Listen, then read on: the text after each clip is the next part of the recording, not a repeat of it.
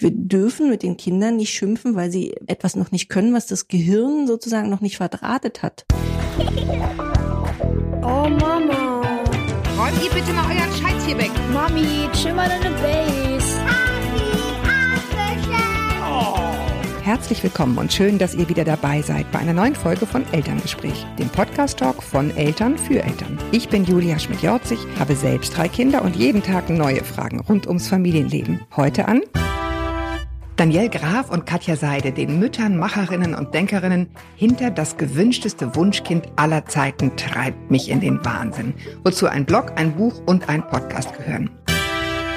Hallo, ihr zwei, willkommen. Hallo. Hallo. Ihr seid extra aus Berlin gekommen. Vielen Dank. Ja, sehr gerne. Gerne. Den weiten Weg hierher. Ihr habt einen Dauerbestseller geschrieben, der genauso heißt, das gewünschteste Wunschkind aller Zeiten treibt mich in den Wahnsinn und der das Thema Trotzphase behandelt. Ich glaube, ich bin die einzige Mutter, die es noch nicht gelesen hat. Bis jetzt, bis wir uns jetzt hier getroffen haben. Und falls da draußen noch welche sind, deren Kindern gerade in der Phase sind und dieses Buch noch nicht kennen, dieser Podcast ist nur der Anfang. Ihr dürft auch das Buch kaufen und lesen, aber auch gerne erstmal hier zuhören bei dem, was ihr so rausgefunden habt bei eurer Recherche bei dem Buch. Ich dachte, wir fangen jetzt mal nicht mit irgendwelchen Geschichten an, sondern wirklich richtig ein bisschen bei Adam und Eva, nämlich was kann so ein Kind überhaupt in der Phase von, fangen wir mal von vorne an, ja, von 0 bis 3, wenn es langsam in diese Trotzphase reinkommt, ne, wo man sich immer ärgert, warum schreit es, warum kriegt es einen Anfall, wie sind die Entwicklungsschritte im Gehirn? In dem Alter ab ungefähr anderthalb ist halt der Entwicklungsschritt, wo ein Kind entdeckt, es gibt noch eine Welt außerhalb meines Universums. Am Anfang sind Kinder ganz ich-zentriert und beziehen alles auf sich und mit anderthalb kommt der Punkt, wo sie sehen, oh, es wollen gar nicht alle so, wie ich es gern möchte und es gibt auch andere Meinungen als meine und ich muss mich wirklich bemühen, meine Interessen durchzusetzen. Ja, ihr habt so ein ganz gutes Beispiel in dem Buch da am Anfang, was ich unheimlich anschaulich fand, ne, was ein Kind halt am Anfang noch nicht kann, nämlich unterscheiden zwischen dem Gefühl anderer und dem eigenen. Ich bin sozusagen irgendwie eins mit allem. Ein Baby im Zimmer fängt an zu weinen, dann fängt das andere Baby natürlich auch an zu weinen, weil es irgendwie ein Unwohlsein hat, aber ja, und dann mache ich mal mit. Genauso beim Lächeln, ne? Wenn ich es anlächle, fühlt es sich halt gut. Du hast dann gesagt, so mit anderthalb können die dann unterscheiden eben zwischen sich und dem, ne, dem eigenen Gefühl und dem, was fühlt der andere? Nee, das können sie mit anderthalb noch nicht, aber da beginnt der Punkt, wo sie wirklich merken, es, es, äh, andere Menschen haben auch Gefühle, sonst projizieren sie eben alles auf, auf sich selbst und denken, mhm. wenn ich jetzt gerade wütend bin, sind es andere auch. Also einfach dieses, dass es differenziert wird, dass es eine differenzierte Welt ist, dass Eltern andere Ziele haben als ich selbst. Diese Erkenntnis kommt da einfach. Der Schritt, äh, den du jetzt meinst, ist so der Meilenstein der Perspektivübernahme und der liegt deutlich weiter. Was ist das genau auf Deutsch? Was ist das? Also das ist der Punkt, an dem ein Kind erkennen kann, dass jemand anderes andere Informationen zum Beispiel haben könnte oder andere Gefühle oder andere Wünsche. Also in, in dem das Kind die Perspektive eines anderen übernehmen kann. Also überlegen kann, A, der möchte jetzt vielleicht das und das. Ich möchte aber etwas anderes. Sich hineinversetzen in jemanden.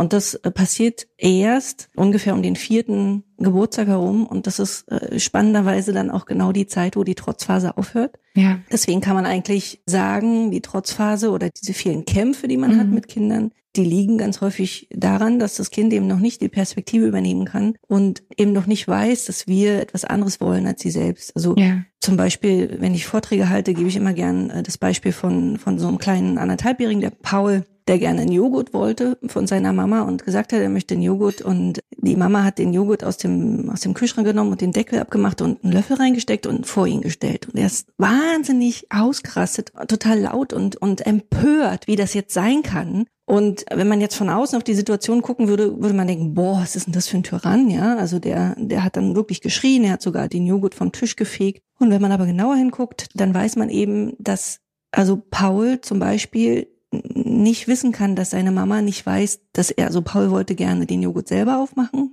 Er kann noch nicht wissen, dass die Mutter das nicht wissen kann. Also, aber er denkt, sie hat das gleiche, mhm. die gleichen sozusagen Gedanken wie er im Kopf und dementsprechend ärgert sie ihn ja, wenn sie den, den äh, Deckel abmacht. Deswegen ist er da so ausgerastet, weil, mhm. weil die Mama etwas Falsches getan hat, obwohl sie doch wissen muss, was er möchte. Dass wir nicht in seinen Kopf reingucken können, und nicht wissen, was seine Gedanken sind, das kann ein Kind mit anderthalb nicht, ja. nicht wissen. Ja, also ich glaube, diese Situation kennen wir alle, ne? Irgendwie Strümpfe falsch hingelegt, mhm. Schuhe falsch angezogen, falsche Jeans rausgesucht, weiß der Geier. Was ist denn die richtige Herangehensweise dann? Also, ne, du siehst, oh Gott, jetzt ist hier irgendwie totaler Alarm. Was war es jetzt diesmal? Was ist es? Und wie komme ich dann da raus? Weil ich meine, häufig ist es dann ja so ein, ne, das, das schaukelt sich dann so hoch. Und man denkt, oh, wo, wo, wo bin ich falsch abgebogen? Also es ist erstmal wichtig, das Kind da überhaupt aus den Emotionen rauszuholen. Also wichtig ist zu wissen, dass Kinder sehr überschäumt reagieren. Das liegt einfach an der Entwicklung des Gehirns. Da kommen wir später nochmal drauf zu sprechen. Aber sie können in dem Moment nicht anders. Das heißt, das Wichtigste für mich als Elternteil ist erstmal das Kind beruhigen.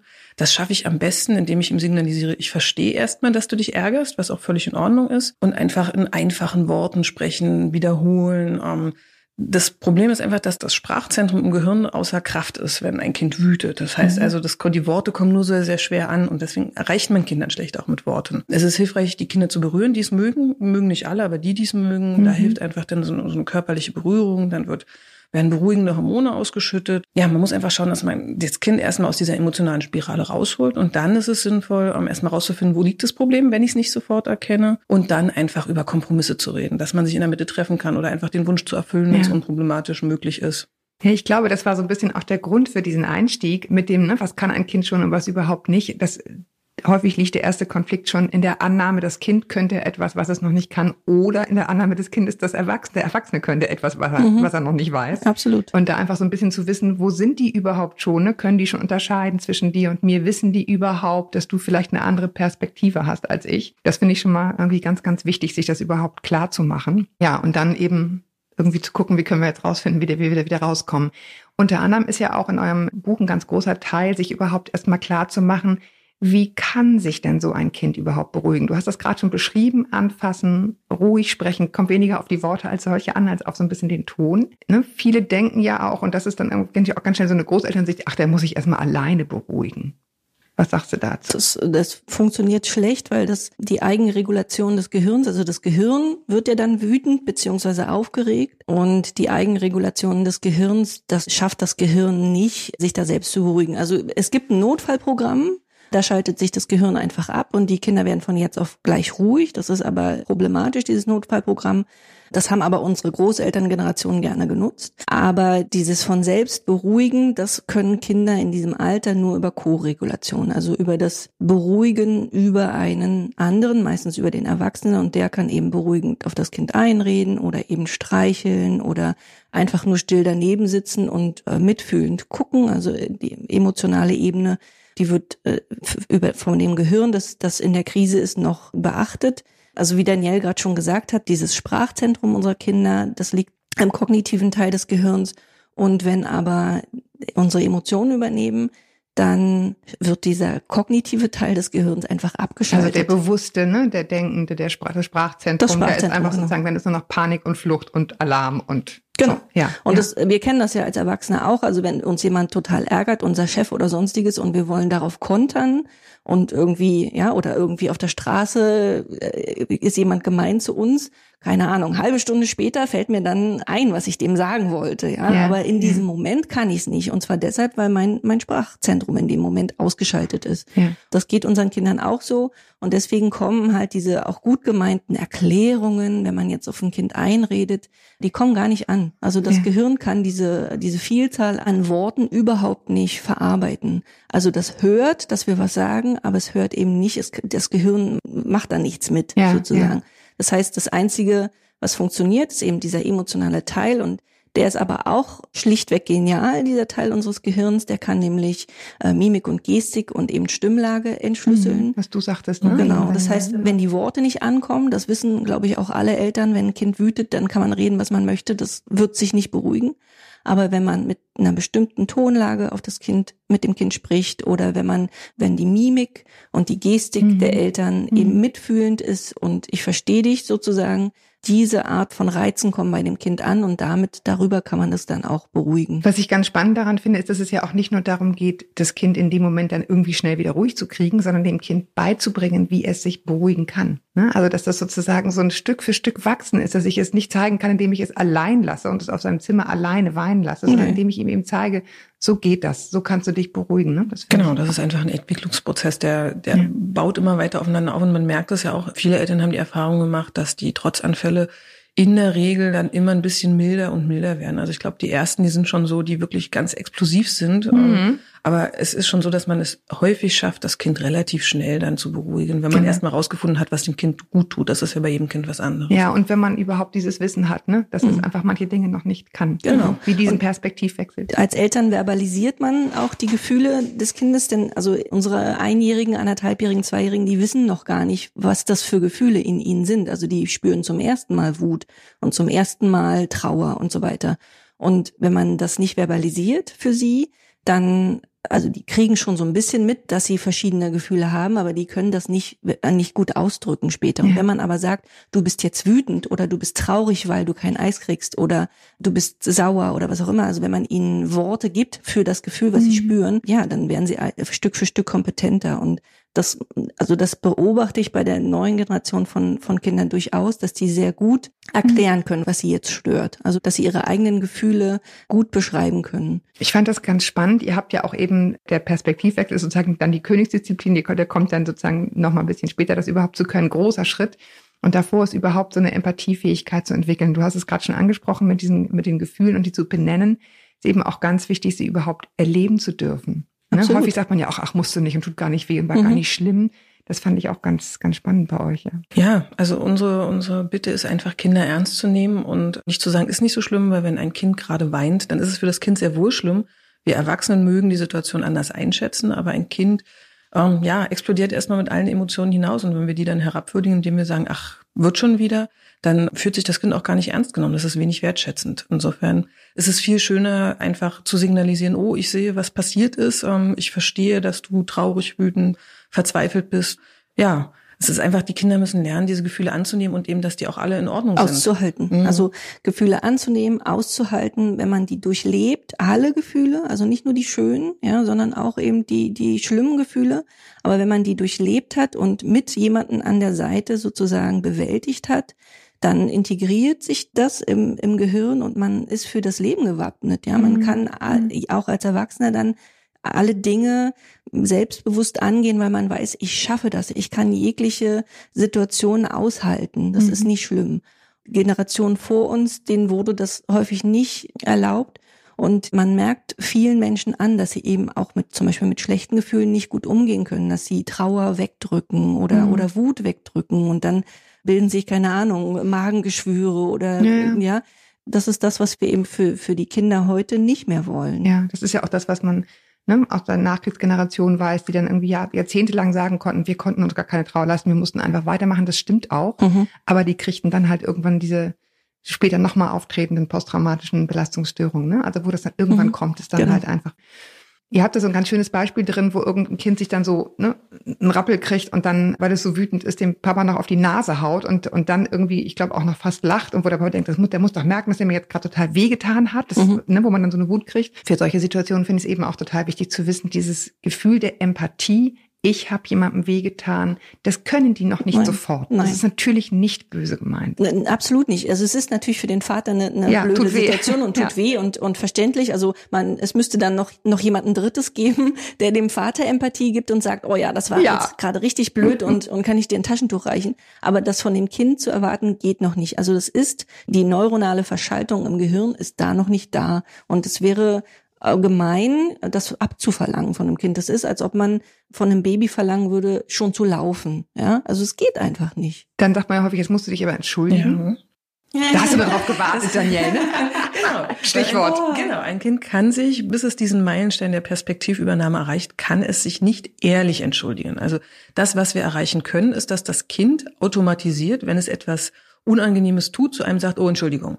Das sieht man häufig in Kitas, wo das wirklich ein Ritual ist, wo die Erzieherinnen zu den Kindern sagen, so, Max, du hast jetzt aber den Felix getreten, jetzt musst du hingehen und sagen Entschuldigung. Dann sieht man Felix ganz bedröppelt hingehen und sagen, "Hm, Entschuldigung, ich nehme die Entschuldigung an. Aber das ist natürlich ein Prozess, der nicht wirklich ernst, äh, also na doch ernst Das ist er leere, schon. erstmal sind es leere Worte. Genau, leere Worthülsen und es steht, steckt ja kein wirkliches Bedauern dahinter. Und was wir den Kindern damit auch beibringen ist, egal was passiert, geh einfach hin, sag Entschuldigung, dann ist es wieder gut. Und was Also ist dein Vorschlag? Was würdest du machen? Also ich habe so gehandhabt, dass ich mich für mein Kind dann, wenn ich es gesehen habe, entschuldigt habe. Ich habe gesagt, oh, ich habe gesehen, Felix ist jetzt gestolpert. Felix, es tut mir leid, dass du dir jetzt wehgetan hast. Und das nehmen, sehen die Kinder auch, die lernen ja auch durchs Nachahmen. Mhm. Nehmen, übernehmen das Verhalten, aber dieses wirkliche Entschuldigen, also zu sagen, es tut mir leid, kommt wirklich erst, wenn ich merke, oh, das hat ihm ja wehgetan. Und das kann ich eben wirklich erst, wenn ich die mhm. Meilenstein Perspektivübernahme erreicht habe. Genau, also erst ab dem vierten Lebensjahr oder also man kann ja mit einem Test gucken, ob das Kind schon die Perspektive übernehmen kann, dem Sally und Ann Test. Was ist das?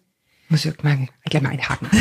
also der Sally und Ann Test, das ist so ein kleines Puppenspiel, was man mit, mit dem Kind spielen kann. Es sind zwei Püppchen und Sally hat einen Ball und legt den Ball in eine Kiste und geht raus. Und Ann ne nimmt in der Abwesenheit diesen Ball und legt ihn in den Schrank. Und dann kommt Sally zurück.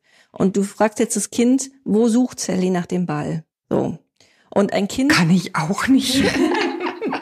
Doch, du, du könntest die Antwort richtig geben. Wo ja, würde denn, ja. genau. Die würde in der Kiste suchen, äh, ja, weil sie ja nicht weiß, dass der Ball ver. Aber ja. ein Kind, was dazu guckt, was noch keine Perspektive übernehmen würde, die, das Kind würde sagen, ähm, sie sucht im Schrank. Ja. Weil es selber weiß. Genau, ich habe es ja gesehen. Ja. Also die muss doch wissen, was ich weiß, auch genau. wenn sie gar nicht ja, im genau. Raum war. Und ne? dann hätte, dann hätte es noch keinen Perspektivenwechsel. Okay. Und das kann man, das kann man tatsächlich mit seinen eigenen Kindern testen. Also manche Kinder, also sehr, sehr frühe Kinder können das tatsächlich mit drei und, und äh, so dreieinhalb, vier ist so dieser normale Bereich. Es gibt aber auch Kinder, die erst mit fünf ähm, Perspektivenwechsel einnehmen können. Also wir hatten jetzt schon ein paar Sachen, die man erstmal lernen muss. Eins davon es hängt mit einem so ein bisschen zusammen, ist eben auch die Impulskontrolle. Ne? Also wenn ich merke, so die Wut kommt, die Trauer kommt, da keine Ahnung, was auch immer kommt, ich kriege das wieder hin. Ich, ich schaffe das irgendwie, dass das einmal so eine kleine Gedankenschleife durchläuft.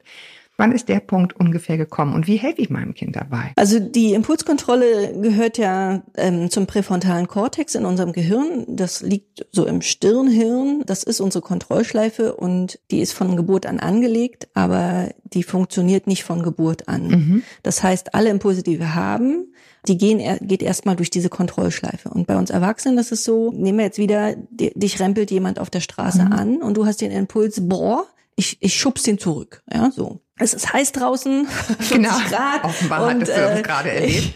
Ich, ich, boah, ja, ich schub's ihn zurück.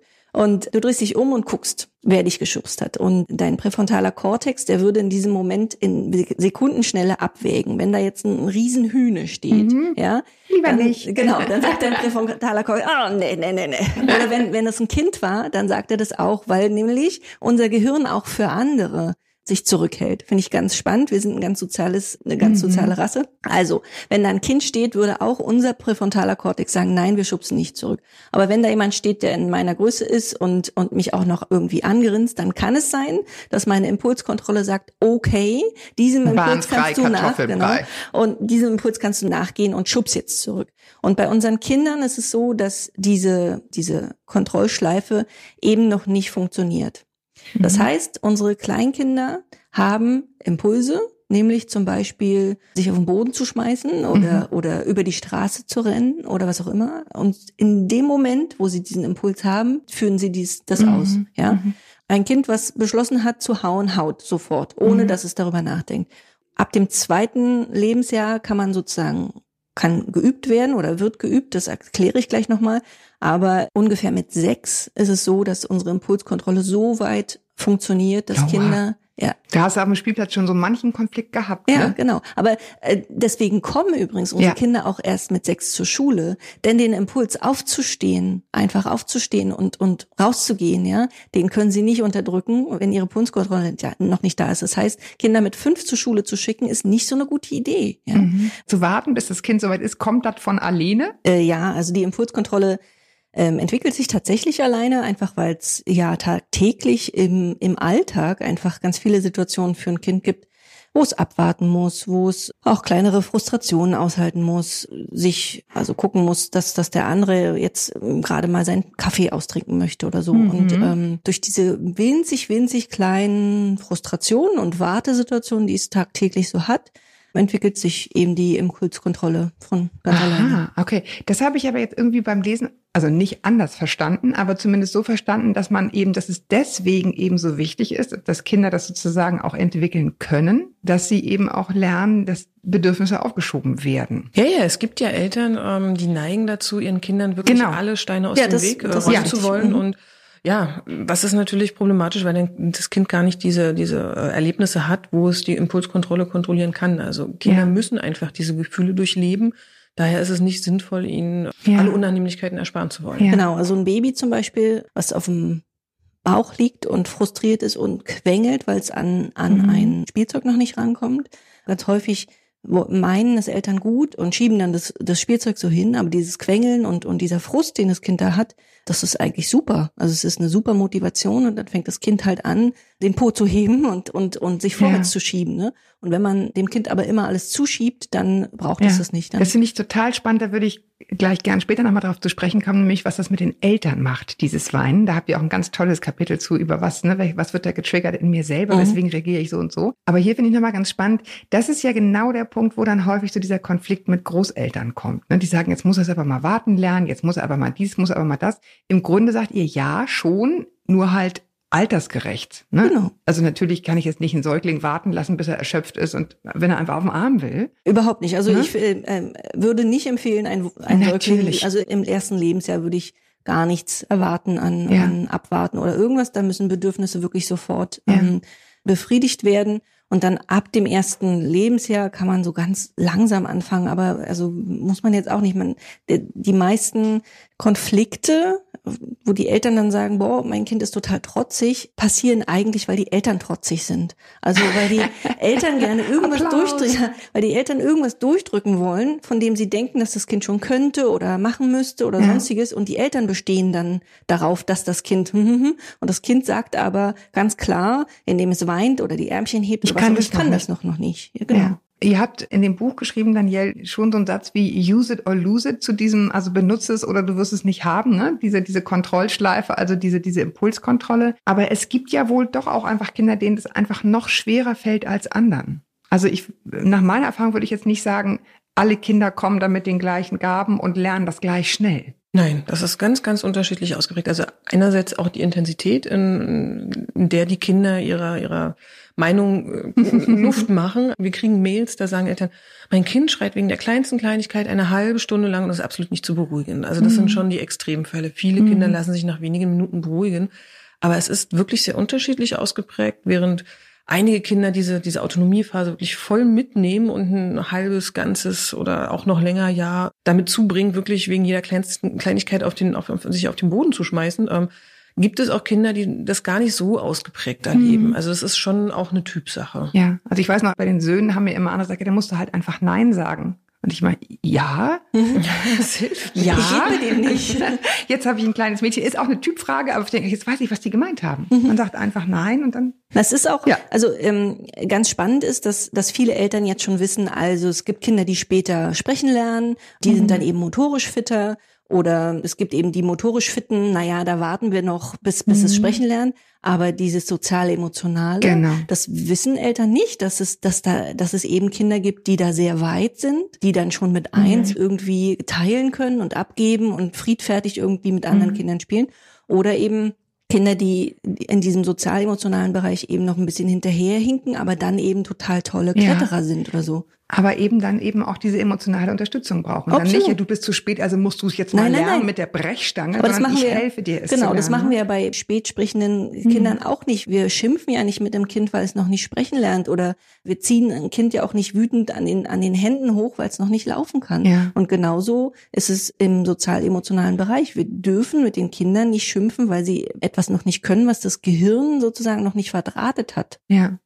Ihr habt eine ganz tolle Studie darin erwähnt in dem Buch in diesem Zusammenhang, wo darüber gesprochen wird, wann sozusagen, wie Kinder das dann am besten lernen, dass es sich lohnt, ein Bedürfnis aufzuschieben. Das fand ich ganz spannend. Genau, das ist der Marshmallow-Test. Ja, Mhm. erzähl mal. Also einem Kind oder einem vierjährigen Kind wurde ein Marshmallow vor die Nase gelegt und wurde gesagt, ähm, du kannst ihn jetzt essen oder du bekommst einen zweiten, wenn du abwartest, bis ich wieder da bin. Und dann wurde eben getestet, wie lange die Kinder abwarten. Mhm. Und ähm, viele der Kinder haben keine Ahnung, ich glaube die Hälfte der Zeit durchgehalten und haben dann halt, haben es also ganz süß, es, es gab auch welche, die dran ge Geknabbert. ge geknabbert haben oder dran gerochen haben oder nur einmal kurz geleckt haben. Und es gab, es gab Kinder, die haben sich umgedreht, damit sie nicht sehen, total Ah, schlaue. kompetent, ja genau, Total richtig kompetent. Oder die haben äh, vor, vor sich hingezählt, das ist auch eine super Ablenkung, ja, das sind dann schon Mhm. die kompetenteren Kinder.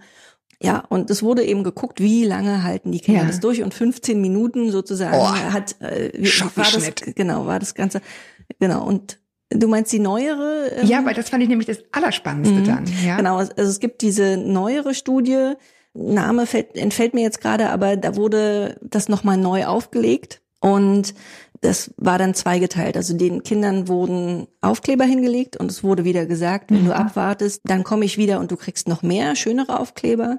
Und die Kinder wurden dann aber enttäuscht. Also die haben abgewartet und dann kam die Versuchsleiterin zurück und hat gesagt, du entschuldige, ich habe mich äh, getäuscht, ich habe gar keine schöneren Aufkleber mehr. Das heißt, die Kinder wurden im ersten Durchgang enttäuscht und dann gab es wieder einen zweiten Durchgang, in dem Fall glaube ich mit Marshmallows. Und die Kinder, die enttäuscht wurden, also die beim ersten Mal schon festgestellt haben, okay, ich kann mich hier auf diesen Erwachsenen nicht verlassen, die haben beim zweiten Mal den Marshmallow sofort gegessen. Ja, und das ist echt, ne, das ist jetzt so eine Studie, was ein bisschen technisch klingt, das muss man sich mal übersetzen in den Alltag. Ne, wenn ich ständig was sag, was ich nicht halte, Ja. dann kann ich von meinem Kind auch nicht erwarten, dass es sich auf mich verlässt. Ganz genau. Beziehungsweise andersrum, wenn ich es schaffe, mich dazu zu erziehen, als Eltern zuverlässig zu sein, eine zuverlässige Umgebung zu bieten, dann kann ich mich darauf verlassen, dass mein Kind sich dahin entwickeln wird, seine Bedürfnisse Ja, auch mal aufzuschieben, wenn ich aufs Klo muss, wenn ich einen Kaffee trinken will, ne, weil dann ist irgendwie Und das, das Spannende ist ja noch die Fortführung dieses Marshmallow-Experimentes war ja, glaube ich, 20 Jahre später. Und da wurde eben festgestellt, dass die Kinder, die sich am längsten als Vierjährige zurückhalten kon konnten, die hatten die stabilsten Beziehungen, die hatten die stabilsten Jobs, die waren glücklicher als andere, die haben nicht so viel abgebrochen. Also so Impulskontrolle zu haben, ist schon äh, ziemlich wichtig. Ja, wir hatten das vorhin schon mal, ne? Vater kriegt eine blutige Nase, kriegt eine Riesenwut. Man denkt immer so, oh, jetzt sei einfach ruhig, wenn das Kind weint. Ihr habt einen ganz tollen Teil in dem Buch darüber, was bei Eltern getriggert wird. Wenn diese Trotzphase kommt, Daniel, vielleicht willst du da mal ein bisschen was drüber erzählen. Ja, das Hauptproblem ist, dass wir Eltern das einfach relativ schwer aushalten. Das liegt auch darin begründet, dass mit uns als Kindern oftmals ganz anders umgegangen wurde. Also als wir in der Trotzphase waren, mussten wir uns immer anhören, du stell dich nicht so an, hab dich nicht so und wir wurden halt auch bestraft oder es wurde gedroht. Und ähm, das wollen wir heute ja anders machen. Wir haben aber keine Alternativen gelernt. Das heißt also, unser erster Impuls ist immer, das von unseren Eltern quasi erlernte Verhalten selbst auszuüben. Und deswegen, wenn Kinder sich anders benehmen, als wir das erwarten, fühlen wir uns so ein, so ein Stück weit auch hilflos, weil wir gar keine Alternativen haben. Also wir müssen uns einfach auf, der, auf die Suche nach Alternativen begeben, um einfach diesen Handlungsweisen anders entgegentreten zu können. Teil dessen ist auch, wir haben ja da f- vorhin drüber gesprochen, dass wir wollen heutzutage, dass die Kinder alle Gefühle integrieren und dass wir das früher oder auch die Generation vor uns eben nicht lernen durften. Und das, äh, das spielt da rein in dem Moment, wenn wir böse Gefühle haben sozusagen, die getriggert werden, wir haben die eben nicht gelernt, wegzuatmen oder was auch immer, ja, sondern unser Gehirn musste dieses Notfallprogramm einschalten. Das heißt, wir haben alle Gefühle, die wir damals hatten, abgeschnitten, tief in unserem Inneren vergraben. Die sind noch da, wir haben die aber verkapselt. Wir wollen davon nichts wissen. Und wenn unser Kind jetzt die gleichen Gefühle hat wie wir damals als Kind, dann rührt es so an unserem tiefsten Inneren und an diesen verkapselten Emotionen, die An wir dem haben. inneren Kind. Genau, an dem inneren Kind. Und wenn das getriggert wird, wenn also die gleiche Situation ist, die wir als Kind hatten oder ähnliche Situationen mit unseren Kindern, dann wird eben diese ganze Wut oder die Angst, die wir hatten oder was auch immer, bricht dann so stark heraus, dass wir die nicht mehr unter Kontrolle haben. Da gibt's auch ein ganz tolles in eurem Buch, der heißt Intuition ist kein sechster Sinn, sondern ein unbewusstes Zugreifen auf Erfahrungen aus der eigenen Kindheit. Und das ist klasse, weil dieses Wort wird immer so inflationär benutzt, dass man sich immer auf seine Intuition verlassen Hm, das muss. Bauchgefühl. Ja, das Ja. Bauchgefühl. Und das Bauchgefühl ist halt häufig einfach das, was du gesagt hast, Daniel, das, was ich irgendwie kenne. Genau. Ja. Also mir hat das komplett gefehlt. Ich habe überhaupt gar keinen Umgang mit kleinen Kindern gehabt und habe gedacht, ich schaukel das schon. Es gibt so eine Art mütterlicher Intuition und wenn ich das Baby im Arm habe, dann weiß ich genau, was ich machen muss. Und es war nicht so. Also es schrie und in mir hatte ich überhaupt gar keine Strategien, ähm, wie ich es beruhigen kann. Man, sieht es auf der Straße, dass ein bisschen geschüttelt wird, aber es half halt nicht. Insofern hat mein, meine Intuition, mein Bauchgefühl an der Stelle komplett versagt. Und es gibt auch Studien, ähm, die zeigen, dass wenn zum Beispiel Schimpansen separiert werden und Kinder aufziehen, die können ihre Kinder nicht intuitiv stillen. Die müssen das wirklich von ihren Müttern lernen. Also diese, dieser Erfahrungsschatz in uns, der da da ist, der leitet ganz viele unserer, unserer Taten und Gedanken. Ja. Und dieses, mich hat dieses Bauchgefühl immer erstmal in die Irre geführt. Ich weiß noch, dass mein, als meine Carlotta, die Erstgeborene, sechs Monate alt war, weinte die halt abends. Und in mir kam dann so ein Gefühl, ja, die muss jetzt aber mal lernen, selbst einzuschlafen. Genau. Das war so ein Impuls, den ich hatte. Und dann dachte ich, na, dann muss sie jetzt halt durch. Ich leg sie jetzt hier hin. Ich saß zwar neben ihr, aber ich habe sie nicht beruhigt. Ich habe sie nicht auf den Arm genommen, sondern habe immer gesagt, das schaffst du schon, das schaffst du schon. Und irgendwann dachte ich so, äh, ähm, also dann hat mein Verstand sich eingeschaltet und dann dachte ich so, nee, also das kann nicht richtig sein, wenn mein Kind hier so schreit und nach mir weint, dann erzählt mir mein Bauchgefühl was Falsches. Und Gott sei Dank habe ich dann sozusagen diesem, ja, vielleicht ist es Mutterinstinkt, weiß ich nicht, aber also dem nachgegeben und habe Ja. gedacht, nee, also wenn wenn wenn du so weinen musst, dann dann kann das nicht mein Weg sein, das ist nicht richtig. Also diese ersten Impulse, die man hat, Meistens richten die sich gegen das Kind. Dann denkt man, oh, die will mir auf dem Kopf rum, rumspringen oder die will nur ihre Grenzen austesten. Solche typischen Klassiker. Das sind diese ersten Impulse und das ist ganz häufig das, was wir selber als Kind erlebt haben und was dann getriggert wird. Und danach, wenn man sozusagen in sich reinfühlen kann und irgendwo Empathie fürs Kind findet, das ist dann sozusagen das Echte, was, was uns von der Natur gegeben wurde und was wir wieder entdecken müssen. Ich finde eigentlich ganz toll daran so eine, so eine gewisse Analogie. Ja, also wir reden jetzt darüber die ganze Zeit, was die Kinder, ne, dass die kommen und dass diese ganzen Gehirn, kleinen Autobahnen sich erstmal verschalten müssen und diese ganz, ganze emotionale Gedächtnis erstmal lernen muss. Aber wir dürfen auch annehmen, dass wir das selber auch müssen. Mhm. Ja, wir wissen auch, also als Eltern, wir wissen das auch nicht alles von Anfang an. Bei vielen ist dann so das Stillen, dass der, ne, der erste Frust geht doch nicht so einfach, wie mir alle erzählt haben und so weiter. Und sich da selber auch so ein bisschen freundlich zu begegnen, finde ich eigentlich einen ganz, äh, ganz schönen Ansatz, ne? dass man das nicht denkt, ich muss das sollten- alles wissen. Genau, wir sollten die Hilfe anderer Mütter suchen. Also früher war halt, ähm, haben unsere Eltern mit anderen gesprochen und sich Rat und Beistand geholt. Sollten wir jetzt auch machen und auch das Internet nutzen. Wir haben so viele Möglichkeiten, uns zu informieren, dass wir wirklich alle Quellen nebeneinander liegen können und sagen, ja, das ist der richtige Weg für mich. Und eben auch alle miteinander arbeiten sollten. Genau, Vorurteile sind da überhaupt nicht hilfreich, sondern einfach ein Austausch und äh, ja, einfach ein nettes Miteinander. Ja, ich, ich glaube, dass das ein totales Missverständnis ist. Ne? Vielfach wird ja gesagt, ja, dieses ganze, diese ganze Lektüre und dieses ganze Wissen und so, das ist, das macht die ganze Intuition kaputt. Ich persönlich habe das auch total andersrum erlebt. Ja, ne? Ich war lost und Mhm. wusste nix Mhm. und je mehr ich gelesen habe, desto mehr habe ich gedacht, okay, okay, das ist alles viel größer. Ne? Ich finde zum Beispiel sowas wie Trotzphase. Wenn du das zum ersten Mal erlebst und nichts weißt, dann nimmst du das persönlich. Mhm. Ja. Du, du denkst, dieses Kind will mich, Mich ärgern, ärgern. will mich ärgern, genau. Und wenn du nicht weißt, dass es sozusagen ein genetisches Programm ist, was die abspülen müssen, um ihre Hirnreife zu erlangen, dann Mhm. ist es ein völlig anderer Schnack. Ja, das war auch in meinem Leben der absolute Wendepunkt, als ich verstanden habe, das Kind kann gar nicht wissen, dass ich mich über bestimmte Dinge ärgere. Insofern kann es das gar nicht vorsätzlich tun. Und in dem es Moment kann nicht manipulieren. Genau. Genau. Es ist äh, schlicht unmöglich. Das Gehirn lässt das noch nicht zu. Das reift dann mit der Zeit. Aus also wenn sie größer werden, dann, dann äh, lernen sie das durchaus. Aber ab dem Moment war ich wirklich entspannt, weil ich gesagt habe, nee, es ist das Kind, es sind seine Emotionen, die ich einfach begleiten muss. Es meint nicht mich, es mag mich trotzdem gern. Mhm. Und das habe ich tatsächlich vorher nicht gewusst. Also ich habe es zu viel persönlich genommen. Deswegen war das auch ein absoluter Meilenstein für mich. Hm. Und äh, genau das sagen wir häufig. Also wir werden ganz häufig gefragt, wie schaffe ich das denn, dass mich diese Trotzanfälle oder diese Wutanfälle meines Kindes nicht mehr ärgern? Und unsere Antwort ist immer, indem du weißt, warum dein Kind da trotzt oder Ja. warum es wütend ist. Es ist nicht wütend darüber, also wenn es jetzt zum Beispiel an der Supermarktkasse sich hinschmeißt, dann ist es natürlich im ersten Moment traurig darüber, dass es die Schokolade bekommt, aber es will nicht durchdrücken, dass es diese Schokolade bekommt, sondern es ist traurig, es ist überwältigt von Emotionen.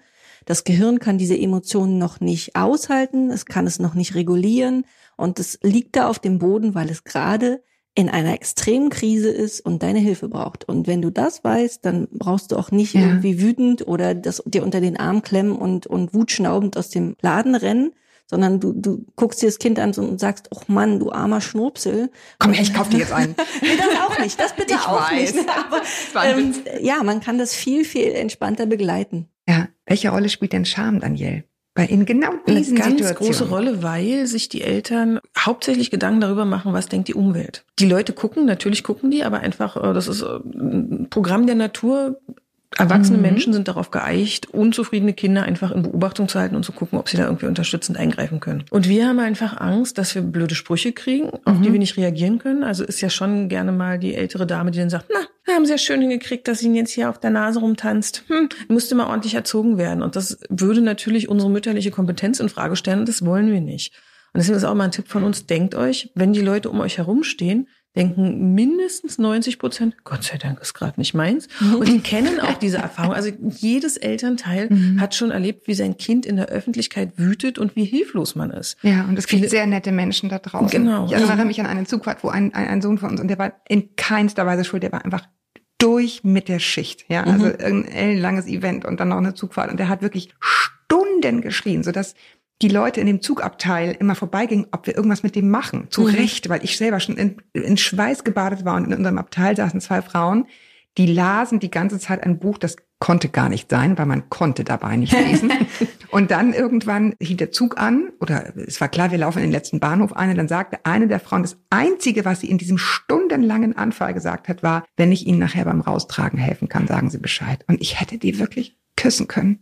Es, es war so schrecklich, so dieses alle gucken und oh, das ist der absolute Psychostress, ne? Ja. Mhm. Also spielt eine Riesenrolle, ne? Was, was wir, Genau, wir wie setzen uns selber. selbst, selbst genau. unter Stress. Also einfach entspannt bleiben und sagen, die Leute kennen solche Situationen. Das ist auch kein Zeichen, dass ihr irgendwas mit eurem Kind falsch macht, sondern einfach, dass es altersgerecht entwickelt ist. Ja. Darauf könnt ihr stolz sein. Mhm. Ja. Und auch mir hilft der Gedanke, mit wem bin ich denn in Beziehung? Mit der Oma, die da guckt?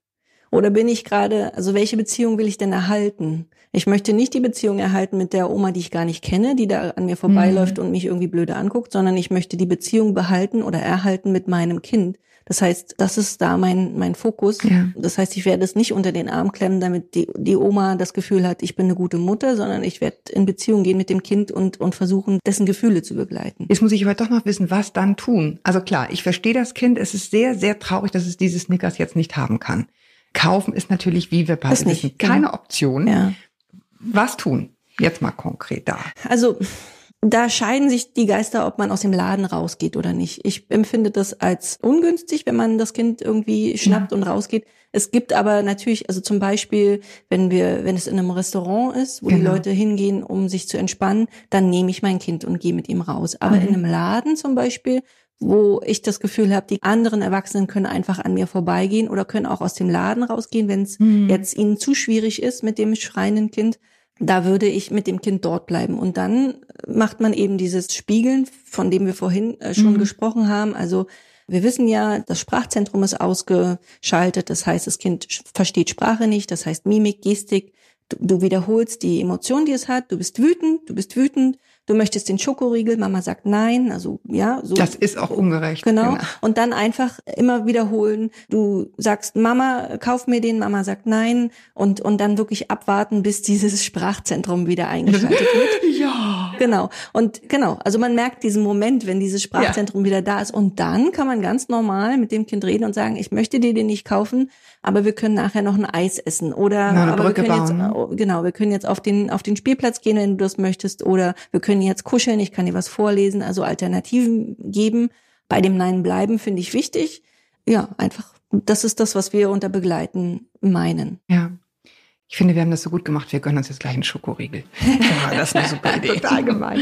Ich, ich danke euch total, dass ihr euch die Mühe gemacht habt, hierher zu kommen und uns so ein bisschen ja zu erzählen und uns teilhaben zu lassen an eurem Wissen über die Trotzphase. Und vielleicht schaffen wir das ja nochmal. Ich danke euch sehr fürs Kommen. Das hat uns sehr gefreut. Ja, danke euch da draußen auch fürs Zuhören. Ich freue mich, wenn ihr diese oder andere Folgen gerne bewerten mögt auf iTunes. Schreibt uns unter unserem Instagram-Account Elternmagazin und schreibt mir auch mit persönlicheren Dingen gerne an podcast.eltern.de. Ich lese das selbst und ich antworte selbst. Danke euch sehr, bis wir uns wieder hören. Haltet den Kopf über Wasser. Ahoi aus Hamburg.